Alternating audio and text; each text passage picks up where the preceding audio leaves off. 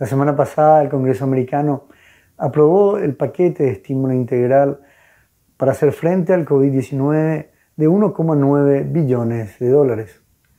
Una vez concluido este primer paso, el presidente Biden y su equipo económico ya tienen en miras comenzar a darle forma al nuevo programa de reactivación económica, tan importante para el país americano.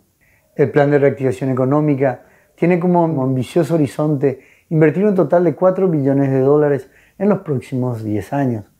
El plan comprende sobre todo el desarrollo de infraestructuras y de industrias estratégicas, como la producción de semiconductores, la energía renovable y autos eléctricos. El programa también incluye incentivos en los impuestos y facilidad en los créditos para estimular la industria doméstica. Biden en su campaña afirmó varias veces que la solución al problema no se resuelve en el corto plazo.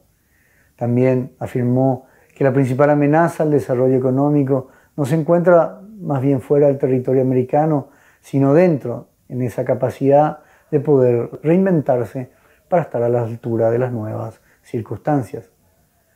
Por último, el presidente prometió que con esto no solo iba a generar millones de empleos y poder aumentar la competitividad frente a la amenaza del despliegue chino, sino que también de esta manera intentaría reducir la inequidad y volvería a colocar a los Estados Unidos a la cabeza en la lucha contra el cambio climático.